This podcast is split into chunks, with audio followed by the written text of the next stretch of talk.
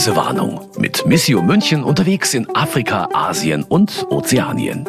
Hallo und herzlich willkommen. Schön, dass ihr wieder dabei seid. Und der Christian Selper ist bei mir im Studio und du blätterst schon wieder da in, in, in so einem Blog rum. Hallo. Was hast du denn da?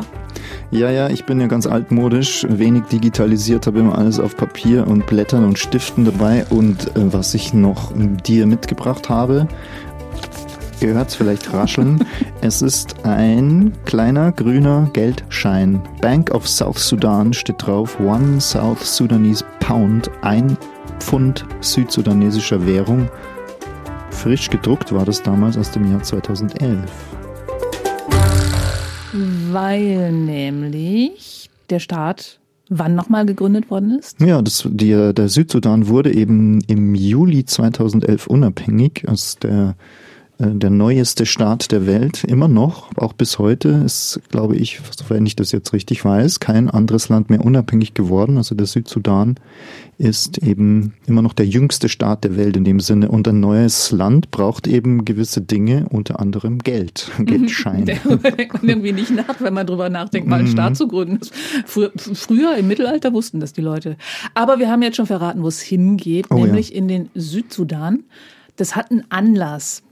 Es gibt nämlich eine Aktionswoche im Mai und da geht es um vergessene Krisen und da ist Mission mit dabei. Was ist das für eine Aktionswoche? Kannst du ein bisschen mehr dazu erzählen? Ja, es ist ein Bündnis von rund 30 Hilfsorganisationen in ganz Deutschland, die sich zusammengeschlossen haben mit Unterstützung des Auswärtigen Amtes in Berlin, um auf vergessene Krisen in der Welt hinzuweisen. Also, weil das Problem ja ist, es gibt gewisse Krisenherde weltweit, die sehr große Beachtung finden. Ich sage jetzt mal Krieg in der Ukraine als Beispiel oder auch noch andere, Syrien, Irak, ähm, als da der islamische Staat so groß war. Aber es gibt andere Gegenden, wo die Probleme vielleicht mindestens genauso ernst sind und dort wird oft zu wenig hingeschaut. Und mit dieser Aktion, an der sich eben Missio München beteiligt, versuchen wir gewissen Fokus wieder zu richten auf verschiedene Länder. Und als Beispielländer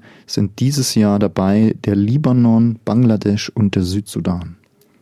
Hashtag in den Fokus heißt die Aktionswoche. Das Ja, und ich würde wirklich, äh, wer sich interessiert, äh, alle einladen, sich zu beteiligen, sei es in den sozialen Netzwerken, sei es auch äh, sich zu informieren bei Mission München, bei anderen Hilfsorganisationen, die da mitmachen, vergessene Krisen. Es gibt eine eigene Aktionswebseite in den Fokus.de oder man kann auch die Missio-Webseite anwählen, missio.com und kommt dahin und ja, kann sich informieren, vielleicht auch einfach die Beiträge teilen, um diese Aufmerksamkeit zumindest herzustellen.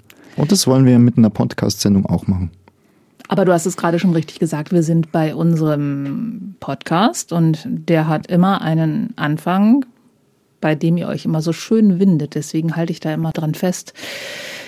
Ich hätte gerne drei Stichworte von dir zu deinen Reiseerinnerungen. Und diesmal ist es besonders gemein, weil einer von den drei Stichworten wurde jetzt schon genannt. Oder ein. Oh, Ich bin enttäuscht, aber Okay, ich du wieder, darfst es vielleicht ich, einfach noch mal Ich sagen. wiederhole es trotzdem noch einmal. Das erste Stichwort ist vergessene Krisen. okay. Sehr kreativ. Genehmigt. Ist genehmigt. Äh, Das zweite Stichwort ist eine Zahl, nämlich 54. Und das dritte ist Nachkriegszeit. 54, 74, 90, 2010. Nee, 14. Ihr habt den Ohrwurm im Ohr. Sportfreunde Stiller über die Fußball-Weltmeisterschaft mit diesen Jahreszahlen 54, 74, 90, 2000. 2010 war der Versuch, ja. Ja, genau, zuerst mal 2006. Aber ich glaube, das meinst du nicht. Das ist eine falsche Spur. Schade. 54, es gibt 52 Wochen im Jahr. Du warst noch nicht 54, als du dahin gefahren bist. Ich bin völlig blank. 54 Gib mir einen Tipp. ist die Anzahl der offiziell anerkannten äh, Staaten in Afrika. Okay. Also seit 2011 sind es 54, Ganz vorher waren es genau. 53. So ist es. Was waren 53 und Das das, war mal ein guter. Das war mal ein richtig guter. der Südsudan wurde eben der 54. Staat Afrikas. Okay. Weil Afrika allerdings auch kompliziert ist in vielen Bereichen, gibt es natürlich auch die Diskussion, sind es wirklich nur 54 oder sind es nicht sogar mehr? Es könnten auch 55 sein, aber gewisse Gebiete und Regionen in Afrika sind nicht offiziell anerkannt. Die betrachten sich zwar auch als Staat, die Westsahara zum Beispiel oder das Somaliland. Mhm. Die zählen da aber eben zu diesen 54 nicht dazu. Okay, aber Südsudan ist ein offiziell anerkannter Staat und zwar als 54. von der Weltgemeinschaft anerkannt worden. Das dritte Stichwort war nochmal, jetzt hast du mich so verwirrt. Das dritte Stichwort würde ich sagen Nachkriegszeit, weil das war die Situation, in der wir eigentlich den Südsudan bereist haben, 2011. Das ist ja schon jetzt wirklich eine Weile her. Aber ich glaube, es ist ganz gut, dass wir auch gerade zu dem Zeitpunkt dort waren, weil es ganz speziell war in vielen Bereichen. Und da könnten wir heute mal draufschauen und wir können uns ja überlegen, ob es dann schon reicht oder ob wir noch aktuellere Informationen auch mitgeben wollen euch. Da grinst der Herr selber. Wir haben ja schon was im Sinn. Weil der hat ja schon eine Idee, weil wir in der nächsten Folge nämlich dann versuchen wollen, jemanden im Südsudan zu erreichen. Und wir sind gespannt, ob es klappt. Deswegen bin ich schon so aufgeregt. der uns dann vor allen Dingen erzählen kann, ob der Herr Selper uns denn totalen Quatsch erzählt hat. Ja. Deshalb würde ich euch empfehlen, bleibt erstmal jetzt hier dran an dieser ersten Folge und dann freut euch auf die nächste Folge wenn es nochmal weitergeht in den Südsudan. Jetzt haben wir schon ganz viel erzählt, hm. aber so ein paar Informationen, die einfach belegt sind von, vom Internet. Das lügt ja nicht. Eben. Die haben wir mal zusammengetragen und die kommen jetzt in den Länderinfos. Jetzt für Sie das Internet. Der Südsudan ist ein Binnenstaat in Afrika und liegt westlich von Äthiopien. Das Land hat 11,5 Millionen Einwohner. Die Hauptstadt heißt Juba und hat etwa eine Million Einwohner. Die Erde im Südsudan ist sehr fruchtbar, wird aber zu großen Teilen nicht bestellt. Es gibt auch Ölvorkommen, eigentlich gute Voraussetzungen für ein gutes Auskommen. Aber das Land vereinigt auch einige negative Superlative. Es gilt als das korrupteste Land der Welt. Mit 65 Prozent hat es die höchste Analphabetenrate und ist so überschuldet, dass es als gescheiterter Staat gilt. Mehr als 75 Prozent der Bevölkerung bekennt sich zu einer christlichen Religion. 2011 wurde der Südsudan unabhängig vom Sudan. Zwei Jahre später, 2013, begann ein Bürgerkrieg zwischen zwei Volksgruppen, der bis 2018 dauerte. Ja, irgendwie rattert da so ein bisschen das Hirn, ähm, wenn man jetzt so diese ganzen Daten, Fakten hintereinander auf die Reihe äh, aufgezählt bekommt. Da war doch irgendwas, irgendwie Bürgerkrieg und alle Ausländer sind damals ausgeflogen worden, weil die Lage so gefährlich war. Aber das war 2013. Das heißt, du hattest am Anfang gesagt Nachkriegszeit. Äh, eigentlich war es die Vorkriegszeit. Ja, Jetzt im Nachhinein betrachtet war das damals die Vorkriegszeit. Ja, ja, also es gab ja in der Region Sudan, das war ja ein großer Staat, bevor der eben geteilt wurde in Sudan und Südsudan, gab es ja auch lange Zeit schon äh, Bürgerkriege und eben auch die Unabhängigkeitsbestrebungen, die dann eben mit dem mm, Referendum zur Unabhängigkeit 2011 und zur letztlich zur Abspaltung des Südsudans ihr vorläufiges Ende gefunden hatten. Und diese ganze Geschichte mit deutschen Ausfliegen findet ja derzeit auch wieder statt, allerdings im Sudan, also Nordsudan. Ja, in ähm, Khartoum, das kann man vielleicht doch kurz erwähnen, dass das, was ja gerade auch äh, schwierig ist, dass der Nordsudan erschüttert wird von Machtkämpfen gewaltsamer Art zwischen Regierungstruppen und Oppositionellen und da noch so nicht so ganz klar ist, heute da wir aufnehmen, wie sich das weiterentwickelt. Mhm, und das genau, wird ich habe gerade auf dem Computer geschaut, also heute ist der 19. April. Naja, okay, genau. Wenn ihr es hört, sind schon wieder ein paar Zwei Tage Wochen vergangen. Um. Hoffentlich ist inzwischen Frieden eingekehrt, jetzt mal in die Zukunft geblickt. Aber das betrifft natürlich den Südsudan auf eine Art auch, weil äh, historisch war das eine gemeinsame Nation. Seit zehn, elf, zwölf Jahren sind die jetzt getrennt voneinander, aber es gibt noch immer viele Familien, die Verwandtschaft in beiden Ländern haben. Es gibt auch viel äh, Austausch. Der Nil fließt durch beide Länder. Es gibt eine Schifffahrt, die von äh, Juba, der Hauptstadt in Südsudan, bis nach Khartoum in Norden geht. Also wenn einer von den beiden äh, Ländern durch Krieg und Gewalt erschüttert wird, betrifft es das andere Land natürlich ja. auch. Wir schauen heute allerdings in den Südsudan, denn vergessene Krisen sind unser Thema. Du warst quasi zum ersten Geburtstag des Landes dort. Und du hast so einen schönen Satz geschrieben, dass das Wort Antonov jeder kannte. Warum? Das Wort Antonov, ja, das ist uns auf der Reise öfter begegnet, weil ich versucht habe, einfach von den Menschen ein bisschen zu erfahren, wie sie die Kriegsjahre überstanden haben und wie es ihnen jetzt nach diesen Ereignissen geht, nachdem jetzt sie ihr eigenes Land hatten und es auch um den Wiederaufbau und um die Zukunft ging. Und ganz viele erinnerten sich eben an dieses Wort Antonov. Das Wort bedeutet ja oder bezeichnet ja einen Typ Flugzeug aus russischer Produktion und aus Produktion zu Zeiten der Sowjetunion sogar.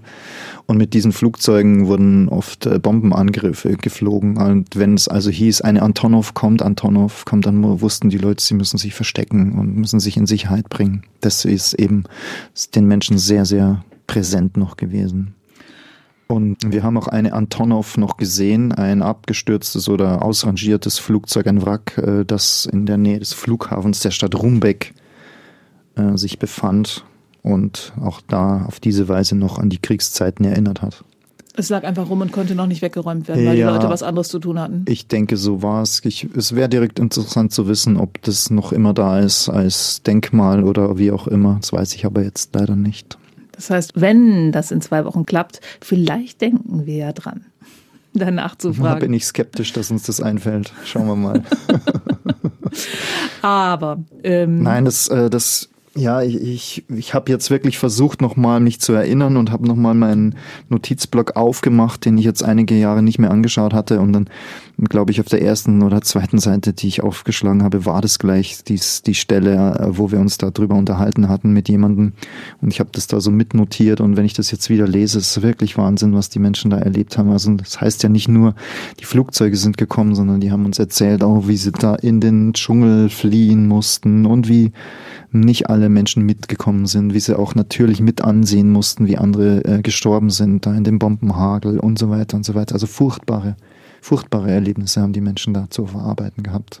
Und umso größer war ja da gerade damals die Freude und der Aufbruch und der Optimismus, dass jetzt geschafft war, dieses eigene Land zu bekommen, und Frieden und Aufbruch war schon so ein bisschen die Gefühlslage. Es schwang schon damals auch mit, naja, hoffentlich schaffen wir das auch alles, hoffentlich sind die Herausforderungen nicht zu groß.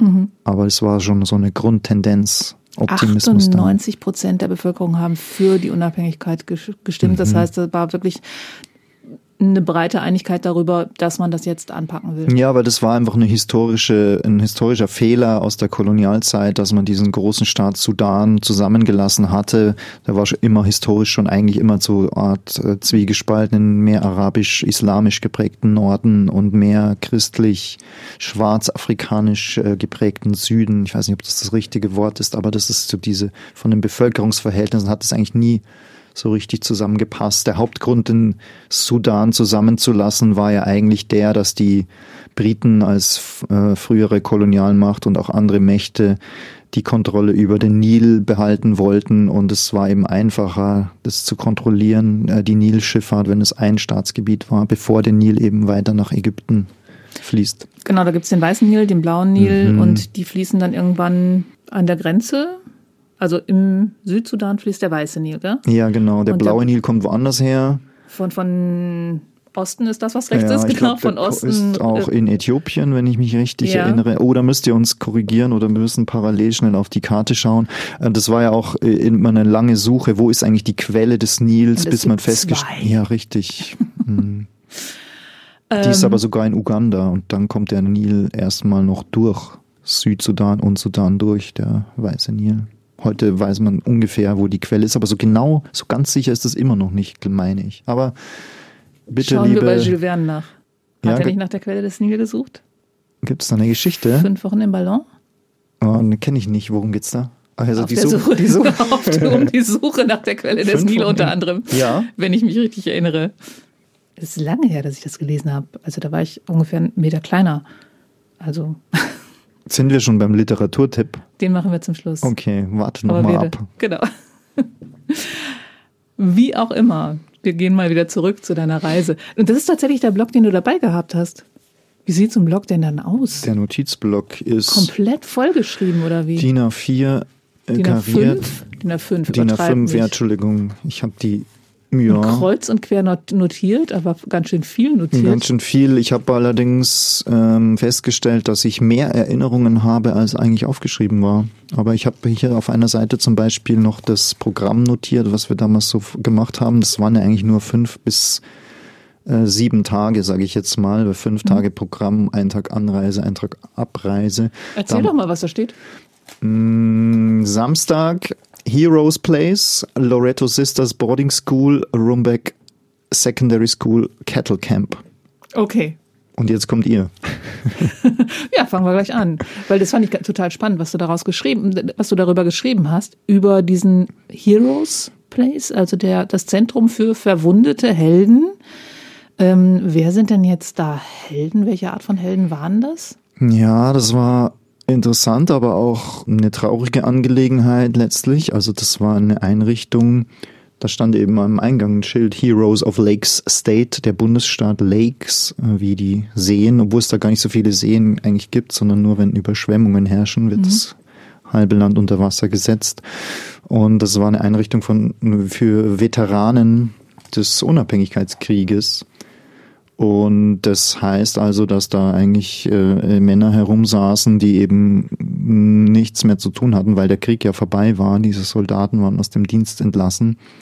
Und diejenigen, die eben verwundet waren vom Krieg, die konnten eben nicht mehr zurück zu ihren Familien und ein normales Leben anfangen. Da, da war einer, der hatte ein Bein verloren, der andere einen Arm und die haben ja, das habe ich auch versucht in der Reportage zu schildern, irgendwie hatte das auf mich den Eindruck gemacht, die haben ja so ein bisschen die Stimmung vermittelt, als ob der Krieg immer noch nicht vorbei wäre.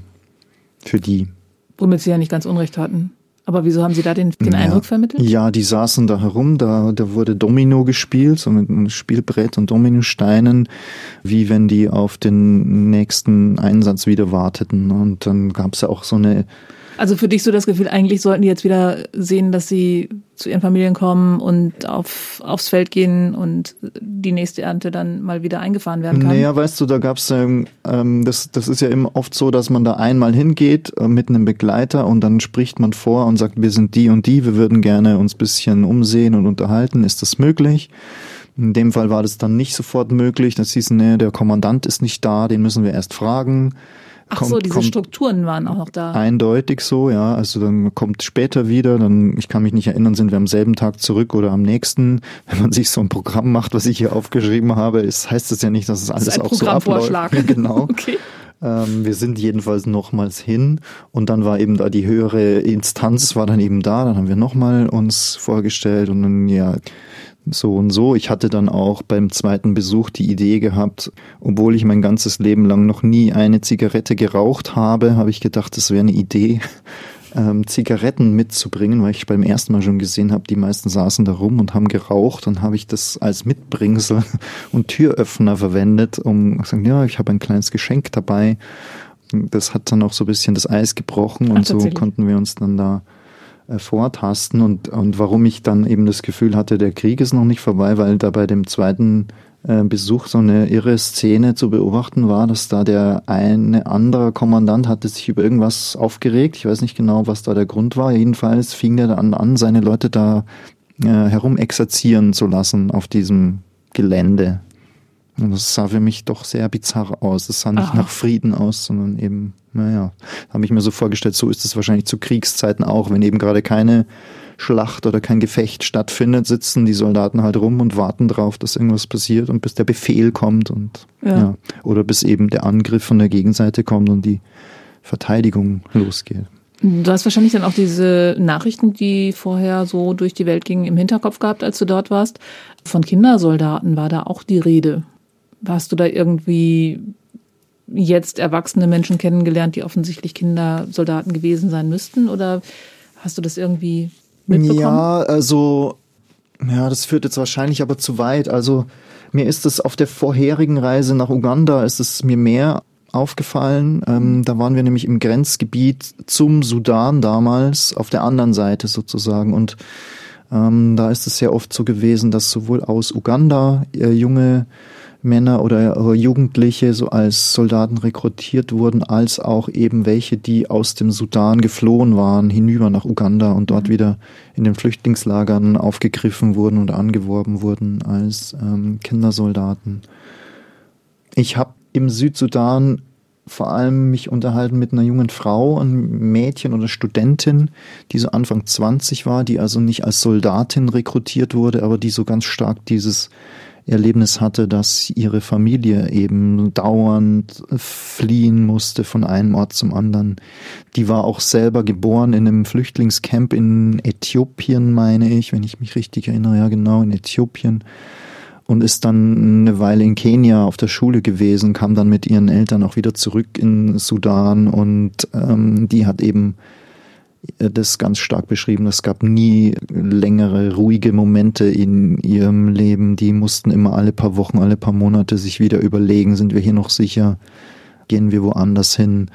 Und ich meine, mich zu erinnern, dass die auch erzählt hat, dass ihre Brüder eben auch zum Teil im Krieg waren und ja, manche auch äh, verwundet aus dem Krieg zurückkamen. Das bin ich mir jetzt aber nicht mehr ganz sicher. Wir waren auch bei einer anderen Frau, deshalb manchmal verschwimmt es auch in der Erinnerung so ein bisschen. Mhm. War das jetzt nochmal die oder war das die, genau? Ja. Mm, ich habe es mir aber hier im Blog tatsächlich aufgeschrieben und dafür ist es auch wirklich gut, seine Gedanken immer gleich mitzuschreiben. Weil wir waren auch äh, in dem Dorf, also in dem Heimatdorf von der jungen Frau, die ich gerade nenne, die hat uns dann aber auch noch anderen äh, Frauen vorgestellt. Ist ja oft auch so in diesen Strukturen, wenn man mit einer Frau unterwegs ist, dann wird man zu den Frauen des Dorfes gebracht. Äh, die so. Männer, ja, das ist Echt? vorher bei dem Zentrum bei den Soldaten war das eben mehr so diese männliche Perspektive. Da waren keine Frauen da. Das ist oft auch so getrennt voneinander. Das äh, was man dann auch so zu sehen bekommt oder die eine kennt dann eben die andere und, und bringt dann da so weiter. Und was ich noch kurz äh, zu Ende erzählen will, ist, dass wir da auch eine Nachbarin ähm, getroffen haben, die hat uns dann auch das Grab gezeigt von ihren äh, Verwandten, die im Krieg äh, gestorben waren und hat eben dann auch nochmal ihre Erlebnisse geschildert, äh, wie sie geflohen sind, wie die Angriffe stattgefunden haben und so weiter. Und es war trotzdem alles damals so, ja, ähm, schlimme Erinnerungen, aber es war so ein Aufatmen. Jetzt ist das vielleicht vorbei. Vielleicht schaffen wir es hm. in die Zukunft. Was mir gerade gekommen ist, du hast gesagt, es ist so getrennt. Gab es auch Soldatinnen? Ähm, das glaube ich schon, dass es gibt. Das mhm. gibt's auch, äh, weiß ich ja, weil auch. du es gerade so betont hattest. Ja, ich weiß es auch mhm. vom Nachbarland Uganda. Da gab es das auf jeden Fall in diesen Rebellengruppen, okay. Kinder, Soldatinnen. Ähm, und oft ist es auch so, dass Frauen zwangsweise rekrutiert werden, vielleicht nicht für den Kampf, aber eben auch in diesem Kriegstross mit dabei sind. Mhm. Wie man es auch aus alten Geschichten kennt. Ähm, wie heißt Mutter Courage und ja, ihre Kinder? Genau, naja, dass da so, äh, auch gerade im Hinterkopf. Genau, dass da so ein Tross mitzieht, dass äh, mhm. äh, Frauen die Soldaten die ernähren Feldküche sollen. betreiben. Genau, mhm. also das, und das ist ja eben auch alles nicht freiwillig. Das, das ja. ist mindestens genauso zwangsweise wie äh, Kindersoldaten, die zum Kampf geschickt werden. Ja. Und das ist wichtig, finde ich, festzuhalten, vielleicht hier gleich so eine Wegmarke einzuschlagen.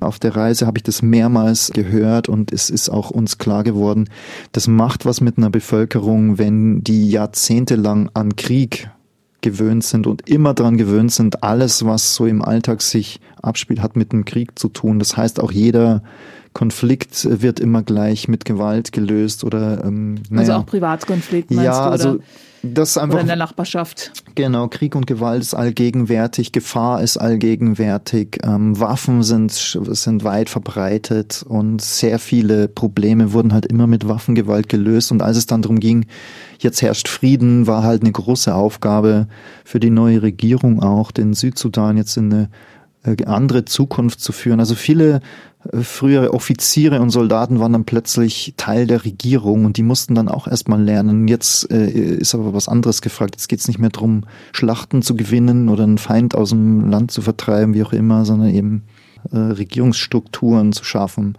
Mhm. Und das hat man auch bei den Menschen auf dem Land gesehen, die, die zum Beispiel keine Felder hatten, wo sie was angebaut hätten oder angepflanzt hätten, weil sie ja fast nie ein ganzes Jahr Zeit hatten dafür zu An sehen, zu, ernten. Genau, ja. weil immer mhm. wieder, dann kam die Antonov mit den Bomben, da mussten sie wieder fliehen und das Feld blieb wieder zurück. Du hast dir aber auch eine sehr ähm, traditionelle Art und Weise des Lebens dort angeschaut. Also quasi der Versuch, Zurückkehr zur Normalität oder, oder wie soll man das bezeichnen? Du hast dir ein Kettle Camp angeschaut und mit einer jungen Frau, war das die junge Frau, von der du gerade erzählt hast, eine 20-jährige unverheiratete Frau, die da immer mal wieder vorbeigekommen ist und von den Männern dort äh, nach ihrem Preis gefragt wurde. Und zwar, wie viel Kühe sie bezahlen müssen, um sie heiraten zu dürfen. Oder so. Du warst dort, erzähl's mir. Ähm, ja, das sind jetzt irgendwie zehn Fragen auf einmal. Okay, der Reihe nach. Ähm, du warst auch in einem Kettlecamp. Genau. Ähm, Was ist es? uh, wo fange ich da jetzt an? die wichtige Sache ist, dass dieses traditionelle Leben zwischen diesen verschiedenen Volksgruppen, eben Sudan und Südsudan, die größte ist die Dinka, das hat natürlich auch stattgefunden während des Krieges und während der Frage, sind wir unabhängig oder nicht. Also, okay. dass die tausende Kühe halten, zum Beispiel in großen Herden durch die äh, Landstriche ziehen und diese Rinderlager, Cattle Camps, dass es die eben gibt, wo die ihre Herden auch immer mal wieder zusammentreiben und so weiter. Ähm, und das wollten wir einfach auch mal sehen, wie das, wie, wie das, das, traditionelle ist. Leben genau. ist. Genau, das, das war gar nicht so leicht, da auch hinzukommen. Deshalb brauchten wir eben auch eine Begleiter, Begleitung, Begleiterin, die selbst so aus dem Volk, aus der Tradition kommt und die dann äh, versucht hat, uns da äh, hinzubringen und auch so ein bisschen zu zeigen, wie da das Leben so ist, dass da die Hirtenjungen die Kühe haben, dass die die ähm, pflegen, dass die die Hörner immer äh, eingeschmiert haben mit allem Möglichen, äh, die stolz waren auf ihre Tiere. Die Kann Tiere das sein, haben dass einen du geschrieben Wert. hast, dass du mit Mist eingerieben werden? Ja, genau. I. Ja, das ist das Naturprodukt. Damit es schön glänzt. Wahrscheinlich, ja. Polierend die Hörner, dass die Hörner auch in eine bestimmte Form wachsen. Okay. Mhm. Und Kühe sind einfach wertvoll, die sind wie eine Währung. Also wie, Brautpreis wird mit Kühen bezahlt. Alles dreht sich auch um den Besitz.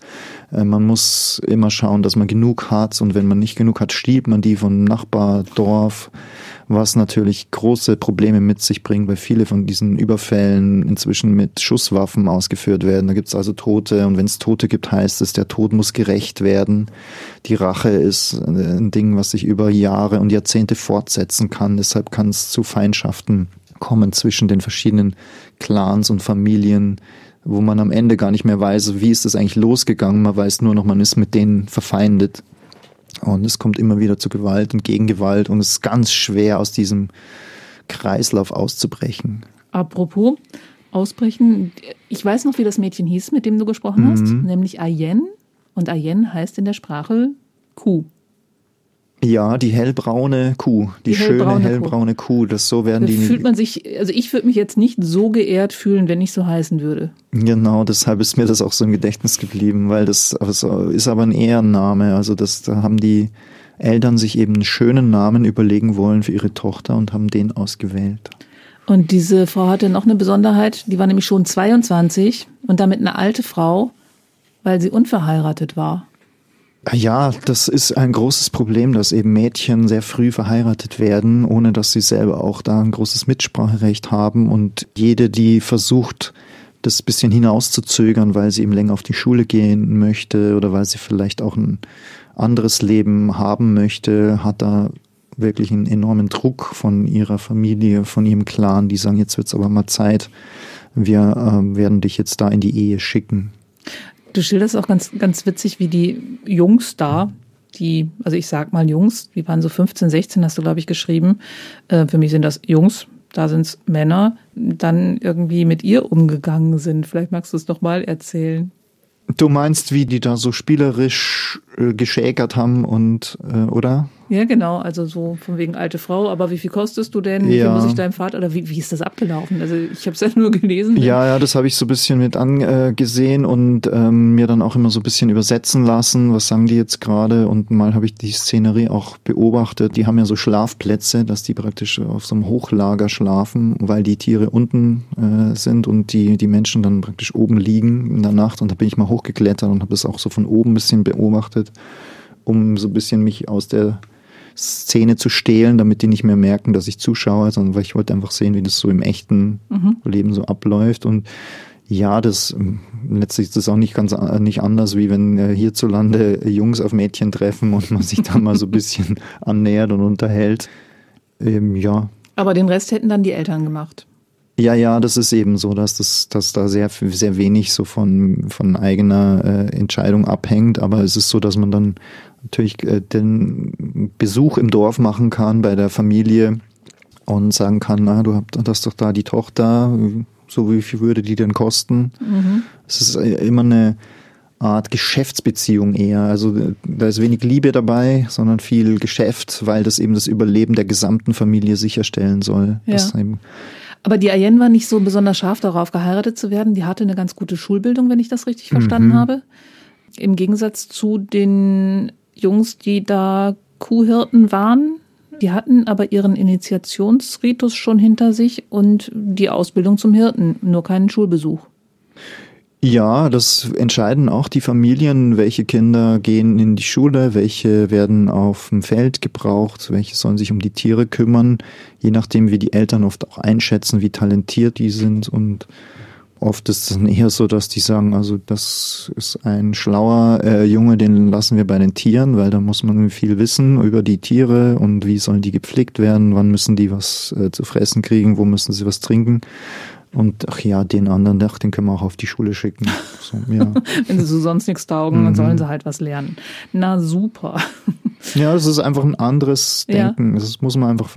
Völlig fremd für uns. Ja, ist es wirklich. Also für, für mich war halt wirklich, als ich die, die ähm, Länderinfos zusammengestellt habe, ähm, so schockierend, dass es eine derart hohe Rate von Analphabetismus gibt. Das ist für mich immer auch so ein, so ein Zeichen für, welche Chancen haben die Menschen. Aber es gibt auch ein Leben ohne lesen und schreiben zu können, wenn du im Südsudan lebst? Ja, natürlich ist es so, dass man viel Wissen hat über keine Ahnung, über Wasserstellen, über wie stehen die Sterne, wo sind die Wege, wo die Tiere weiden können, über Weidegründe. Mhm. Äh, die Namen der Tiere sind ganz sind kreativ. Es gibt Tänze und Gesänge, mit denen die Tiere besungen werden. Da braucht man kein Rechnen dafür, da braucht man keinen Heimat- und Sachkundeunterricht oder was auch immer, sondern das wird auf eine andere Art weitergetragen. Kurvendiskussion ist was völlig ja, überbewertetes. Aber eben ganz schnell merkt man, und das wurde uns dort auch klar, äh, gerade in so einer Phase, wo eben es heißt, es wird ein neues Land politisch geschaffen, da merkt man aber ganz schnell natürlich, dass diese traditionelle Lebensweise auch bedroht ist von verschiedenen Einflüssen und da kommt es natürlich darauf an, ist man da gerüstet dafür. Beispielsweise geht es ja dann schnell um, wem gehört eigentlich das Land. Sei es, weil das vielleicht auch eine Landfläche ist, die für Landwirtschaft, für Ackerbau, für Investitionen genutzt werden kann. Oder da wird vielleicht Öl gefunden, wem gehört dann das Land? Eben, das gibt es ja im Südsudan auch. Genau, und dann ist halt die Frage, wer darf da seine Kühe noch drauf weiden? Kommt da vielleicht nicht der Staat und nimmt es euch weg. Da werden Verträge unterschrieben, die ihr gar nicht lesen könnt. Solche Sachen sind da ganz schnell. Bis hin zu dem Thema natürlich, dass dann junge Menschen sagen, na, ich, mir wird aber das Leben in der Stadt eigentlich auch ganz gut gefallen. Ich will gar nicht mehr im Kettlecamp übernachten die ganze Zeit und mich um die Tiere kümmern. Solche Sachen sind natürlich schnell auch ja. immer mal Thema. Eigentlich klingt es ja nach einer Idylle, aber die ist dann auch schnell. Also ja. dieses Leben dort klingt für mich ziemlich idyllisch und könnte jahrhundertelang so weitergehen, wenn die Menschen so leben möchten. Aber ähm, das funktioniert in einer globalisierten Welt einfach nicht mehr. Ja, bis hin zu dem Thema, was passiert, wenn jemand krank wird. Ja. Also wenn er sich ein Bein bricht, wenn eine Malaria kommt, was weit verbreitet ist. Und das haben wir eben dort auch gesehen. genau. Was, was, was war der nächste Punkt auf deiner Liste? Das war nämlich ein Krankenhaus, das du besucht hast. Wie hieß das noch? Das ist der Ort Maprodit und ich weiß immer noch nicht so genau, wo das eigentlich liegt, weil es war schwer zu, zu finden. Wir wurden da stundenlang, habe ich es in Erinnerung, sind wir hingefahren und Warum liegt da eine Klinik im Nirgendwo? Weil Anfang der 90er Jahre, also es eben auch Also du warst da und weißt nicht mehr, wie du hingekommen bist. Ja, wir sind, wir sind da einfach über unbefestigte Straßen gefahren. Mhm. Ich habe in Erinnerung, dass, dass da sehr viele Menschen auch auf den Straßen waren, Kinder gelaufen sind, weil ich habe irgendwie in Erinnerung, dass wir irgendwie dauernd aus dem Fenster gewunken haben, weil das wirklich ähm, auch für die interessant war, dass da anscheinend Besucher kamen. Und da gibt's einen Ort eben, eigentlich früher war das mitten im Dschungel, ist es letztlich immer noch, wohin sich Menschen aus einer Stadt, Jirol heißt die Stadt, äh, geflüchtet haben. Als Bombenangriffe kamen, sind die aus ihrer Stadt weggegangen äh, und haben sich versteckt im Wald, in, in Dschungel und haben sich dort auch angesiedelt. also die, vor den Antonovs weg. Genau. Und sind in den Wald gegangen, weil man sie von oben da nicht sehen kann. Ja. Okay. Ja. Und dann lebten die da und wurden krank. Und wie? Nein, na, da ist, sind eben damals auch schon, zum Beispiel ist da die Kirchengemeinde, ist mitgegangen mit denen. Ähm, die sind also gemeinsam geflohen, haben sich dort wieder organisiert. Und die katholische Kirche war da oft ganz nah an den Menschen dran und haben die eben nicht im Stich gelassen. Wir lassen euch jetzt in den Dschungel gehen und wir machen uns aus dem Staub so, sondern sie haben dort einfach dann versucht, ein neues Leben auch da unter den Flüchtlingen aufzubauen. Unter anderem eine Krankenstation hat sich da entwickelt. Aus zwei, drei kleinen Rundhütten ist ein Krankenhaus geworden, das auch heute noch gibt. Glaube ich, dass es heute noch gibt, müssen wir vielleicht auch unseren Gewährsmann Stargast fragen. für, für die Ja, nächste Folge. Da will ich unbedingt dran denken.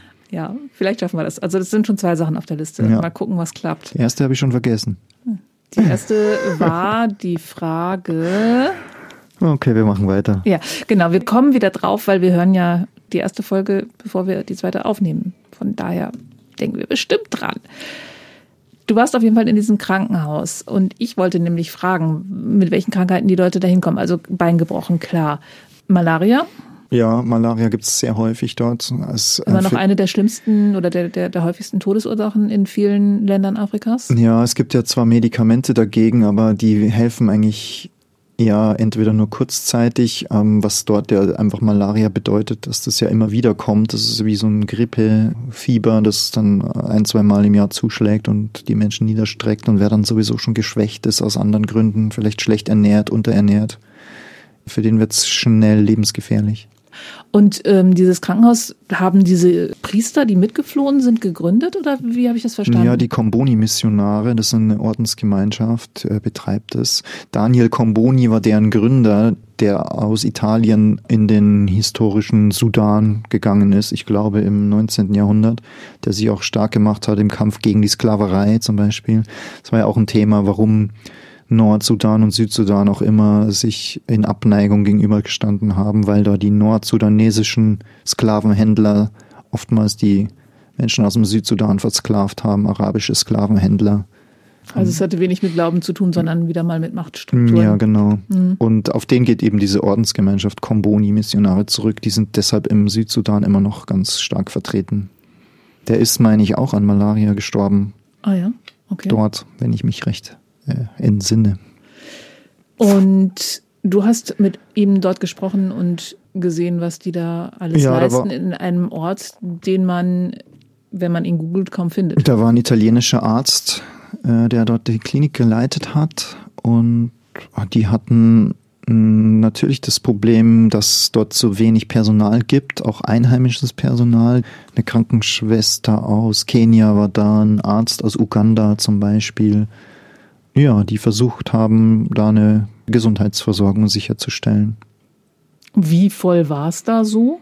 Mm, Ich habe es in Erinnerung, dass es ja sehr voll war. Wir sind dann bei der Arztvisite mitgegangen, von einem Bett zum anderen. Die Betten sind da so in, in einem Saal, die sind auch bedeckt mit Malaria-Netzen oder Moskitonetzen, also dass die Mücken nachts nicht äh, die Patienten stechen und äh, Malaria übertragen können oder andere Krankheiten natürlich auch. Und oft ist es dann auch so, dass die Verwandten oder Teile der Verwandtschaft mitgehen ins Krankenhaus. Da war zum Beispiel eine äh, junge Frau, die in dem Bett äh, lag, deren Mutter war dabei. Die, die sind dann oft auch im Innenhof und kochen dort. Ähm, das ist ja nicht so wie äh, vielleicht hierzulande in Kliniken, dass einem da ein Tablett hingestellt wird mit irgendeinem komischen Essen. genau, das Krankenhausessen ist auch meistens nicht so, zu ein- empfehlen. Genau, so eine Scheibe Brot und ein Käse, wo die Ecken sich so aufdrehen nach oben. Weiß nicht, was ihr so Erfahrungen habt. So ist Äh, meine ich- Erfahrung. Möchte ich jetzt nicht erzählen. Ja, ich war auch noch nicht in der teuren Privatklinik. Naja, und äh, da gibt's eben Kochstellen und da wird erwartet, dass äh, die eigene Verwandtschaft da ist. Also die medizinische Versorgung ist, äh, wird geleistet von den Mhm. Camboni-Missionaren, aber eben nicht die Ja, ja, die hatten, die hatten schon auch eine Küche und äh, auch Essen für die Patienten, aber oft wird's halt so gemacht, dass das äh, dann, dass da ja. die Leute nicht allein hinkommen und jemand dabei ist und denen hilft. Und was mir sehr im Gedächtnis geblieben ist, ich glaube, den Satz habe ich auch schon mal in einer anderen Folge zitiert. Ich kann mich nur nicht mehr erinnern, in welcher. Ihr hört jetzt einfach nochmal alle durch und wisst es dann. Oder ich achte mal drauf. Wir hatten uns doch irgendwann schon mal drüber unterhalten. Also traditionelle Medizin, was kann die leisten? Äh, Kräutermedizin kann ja wirklich auch den Menschen helfen. Und dort haben wir uns eben auch drüber unterhalten, weil ich ja auch äh, gesagt habe, na, die haben ja in ihren Dörfern doch auch ihre Heiler und, äh, und so weiter und die den Menschen helfen können, was ja eben auch so ist. Und dann hat der Arzt ja eben erklärt, aber es gibt halt eben Krankheiten, wo die Kraft dieses Dorfheilers nicht so wirkt, ne, wo die Naturheilmedizin an die Grenzen stößt. Malaria is nothing for him, hat er gesagt. Mhm. Malaria kann der einfach nicht heilen. Ja. Dafür braucht es einfach eine moderne westliche Medizin. Man kann immer sagen, die Pharmaindustrie ist böse und so weiter, aber die Errungenschaft ist eben, dass moderne Medizin überhaupt mal erfunden wurde mit chemischen Prozessen und wie auch immer. Man weiß in, inzwischen viel mehr, was den Menschen auch helfen kann und Ja, und Malaria es- ist da ein Beispiel dafür. Und es gibt eben auch Krankheiten, die ganz neu sind. Also ich weiß nicht, ob sie jemals ein Mittel dagegen finden, Ja, aber ganz genau. äh, Das- es das gab ist- AIDS. Ja, Es ist ein großes Problem in Afrika. Das gab es auch im Südsudan. ja. Und auch das wird ein Heiler nicht heilen können. Du warst und es gab natürlich auch viele Kriegsverwundungen, Ja. die eben auch mit neu modernen sind. Ja. Waffen verursacht ja, werden. Also Kugelwunden, wo dann die Wunde sich entzündet oder eben wo man auch Gliedmaßen abnehmen muss. Ähm, Furchtbar, ja, ja, ja. Haben wir alles gesehen. Okay. Das war ein Jahr nach der Unabhängigkeit. Du hast damals aber auch schon was geschrieben zu Korruption in einer dieser Reportagen, dass verschiedene Politiker verschiedener Ethnien unterschiedliche Ämter sich gegenseitig zuschustern. So ungefähr hast, habe ich dich verstanden. Habe ich das richtig verstanden? Ja, das war natürlich schon so, dass dann da auch so ein Rennen losging um die Fleischtöpfe. Unabhängiges Land, wir haben jetzt die Macht, wer hat jetzt die Macht? Dann die größte Volksgruppe der Dinka, die stellt den Präsidenten Salva Kiir Mayardit. Der, ist immer noch im Amt. Der ne? ist immer noch im Amt. Ähm, der Name ist vielleicht schwierig, Salva Kiir Mayardit, aber Bilder hat man vielleicht im Kopf. Das, der trägt so oft so einen stolzen Cowboy-Hut, den ihm George W. Bush, der damalige US-Präsident, mal geschenkt hat. Weil die USA ein großer Unterstützer auch waren, dieser Unabhängigkeitsbewegung. Naja, und andere Gruppen hatten aber schnell die Angst, äh, dass sie vielleicht nicht so zum Zuge kommen und äh, wollten aber eben auch was abhaben davon. Der Südsudan, so arm das Land ist, äh, hält sich am Leben dadurch, dass die auch Erdöl produzieren und exportieren und dafür Geld kriegen. Gab aber immer auch umstrittene Gebiete, gerade auch ähm, bei der Grenzziehung nach der Unabhängigkeit gibt es Gebiete, die vom Norden wie vom Süden beansprucht werden, weil da wertvolle Ölquellen liegen. Da wollten wir damals eigentlich auch hin, das hatten wir auch schon geplant. Ging aber aus verschiedenen Gründen nicht, weil die Transportmöglichkeiten wirklich schwierig sind. Da hätte man hinfliegen müssen. Wir hatten auch eine Flugmöglichkeit aufgetan über die Vereinten Nationen. Das hat sich aber dann doch verschoben und wir konnten also einfach da auch unseren Zeitplan nicht einhalten. Das war wirklich eine Reise auch. In der Form habe ich das sonst eigentlich nirgends erlebt. Also es kommt oft, öfter natürlich mal vor, dass sich irgendein Programm verschiebt, aber dass wir dann wirklich da auch zwei, drei Tage lang uns kümmern mussten, wie kommen wir aus dem Südsudan überhaupt wieder raus. Also der, der Rückflug, wir haben ähm, damals die Reise ja so gemacht. Den ersten Teil haben wir ungefähr eine Woche in Kenia verbracht und Reportagen gemacht, verschiedene Themen. Dann sind wir in den Südsudan und dann wollten wir zurück nach Nairobi und von dort aus nach Hause fliegen. Und ähm, ja, das war nicht so einfach. Es gab da Verspätungen, da kam aber doch kein Flugzeug. Dann hieß es, äh, das Ticket, was ihr habt, das gilt hier aber gar nicht. Äh, also ihr kommt jetzt erstmal wieder nicht mit, dann mussten wir wieder aus dem Flugzeug aussteigen. Dann kam noch eine Karawane von Menschen, wo ich nicht erst gesehen habe, was ist denn jetzt? Dann habe ich gesehen, die tragen einen Sarg oder eben jemanden, der verstorben war. Ich weiß nicht mehr, war es ein fester Sarg oder so eingewickelt, den sie ins Flugzeug verfrachtet haben, weil es hieß, der muss jetzt ausgeflogen werden. Deshalb müssen die erst vor und die anderen müssen warten. Vielleicht kommt morgen wieder ein Flugzeug. Also das war eine Wie viel lange Geschichte. hattest du? Ich habe es äh, nicht mehr nachgerechnet, aber ich würde schon mal sagen mehrere Tage. Und ich habe dann ähm, ja nochmal so einen Reiseplan in der Hand gehabt, äh, als wir dann wieder in Kenia waren. Am letzten Tag habe ich dann auf den Plan geschaut und festgestellt, Jetzt stimmt der Plan wieder am Ende. Aber vorher hat es uns schon, beim Abflug aus Kenia. vorher hat uns das ordentlich durcheinander gewirbelt. Okay. Was machst du dann in so einer Zeit, wenn du jetzt sitzt du da im Flughafen und wartest oder schiebst du nochmal eine kleine Reportage zwischendurch ein? Beides haben wir gemacht. Also wir haben tatsächlich auch sehr viel gewartet und natürlich auch unsere Gastgeber gehabt, die sich auch immer bemüht haben. Die wussten dann da nochmal eine Stelle, wo man hingehen kann, um Ticket sich zu bemühen. Es ist ja eben kein internationaler Flughafen in dem Sinn gewesen, sondern da musste man auch sein Gepäck so auf eine Waage stellen und es gab noch mit einem Stift wurde dann das Ticket ausgestellt und so weiter. Ähm, aber dann eben zum Beispiel diese Fahrt zu dieser Klinik auch, dass es diese Klinik gibt, das wusste ich vorher nicht. Das haben sie uns dort gesagt, haben die vorgeschlagen, Mensch, da könntet ihr doch hinfahren. Einfach da einen Tag übernachten und dann wieder zurück und euch das da anschauen. Und daraus ist eben eine ganz spannende Reportage geworden, wie ich finde. Wo du nicht mehr weißt, wo du hingefahren worden bist. Auch eine spannende Geschichte, finde ich. Ja. Und ich wollte eigentlich seither gerne immer mal wieder die Chance haben, in den Südsudan zu reisen, aber aus Sicherheitsgründen ist das natürlich immer nicht so einfach. Natürlich ist es auch ein enormer Aufwand, braucht man auch ein Budget dafür. Ähm, Missio hat starke Projekte in manchen Regionen, die wir damals nicht sehen konnten, weil es einfach ein riesiges Gebiet auch ist. Vielleicht gelingt uns das eines Tages nochmal wieder. Es gehört zu den Ländern, wo ich denke, naja, da haben wir noch nicht alles, äh, was interessant ist, äh, gesehen und auch erzählt in unseren Berichten. Und umso schöner ist es, dass wir dorthin Kontakte haben und vielleicht auch immer die Chance haben, aktuelle Informationen zu bekommen. Genau, denn zwischen deinem Besuch und heute liegt ein großer Bürgerkrieg nochmal wieder. Ja. Und wir enden trotzdem heute hier mit den Erinnerungen an vor zehn Jahren und hoffen, dass wir in der Folge in zwei Wochen jemanden, wir wissen noch nicht, also persönlich ins Studio kommen wird er nicht, das ist schon mal klar, aber zumindest an den Computer oder ans Telefon bekommen, der uns von der Situation jetzt erzählen kann. Willst du kurz sagen, wen wir versuchen wollen zu erreichen? Ja, ich würde vorschlagen, dass wir eine Live-Schalte in den Südsudan versuchen mit der Technik. Ist es vielleicht, das ja, sollten wir spannend. probieren. Ja.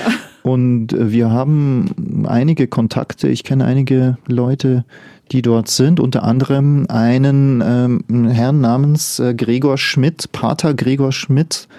Der Name sagt es schon, ist ein äh, deutschsprachiger äh, Missionar der Gemeinschaft der Komboni-Missionare eben, die verschiedene Stationen im Südsudan betreuen und tolle Arbeit machen. Und ich denke mir, das könnte einer sein, der uns auch ganz gut Aktuelles aus dem Südsudan sagen kann. Ich darf vielleicht auch an der Stelle sagen, er hat gerade auch ein Interview gegeben für unser Missio Magazin, das man nachlesen kann. Wir haben jetzt zu dieser Aktion Vergessene Krisen ein Heft gemacht und versuchen eben Libanon darzustellen in einer starken Reportage über Kinder des Krieges. Es nicht nur, ihr tut es. Ja, vielen Dank.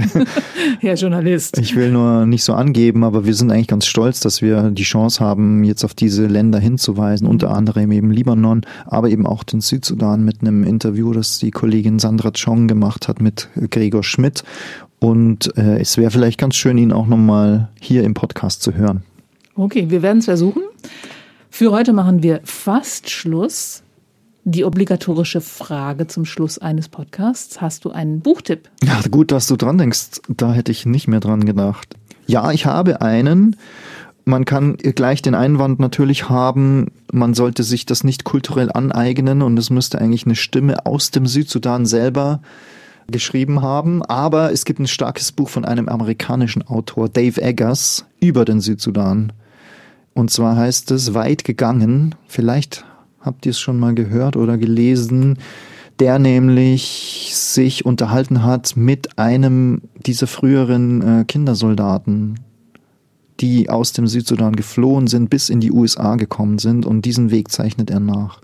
Es gab nämlich diese sogenannten Lost Boys, die verlorenen Jungen, die aus den Dörfern fliehen mussten vor dem Krieg, teilweise eben auch als Soldaten kämpfen mussten, die dann in Flüchtlingslagern gelandet sind, in Kenia, in Äthiopien.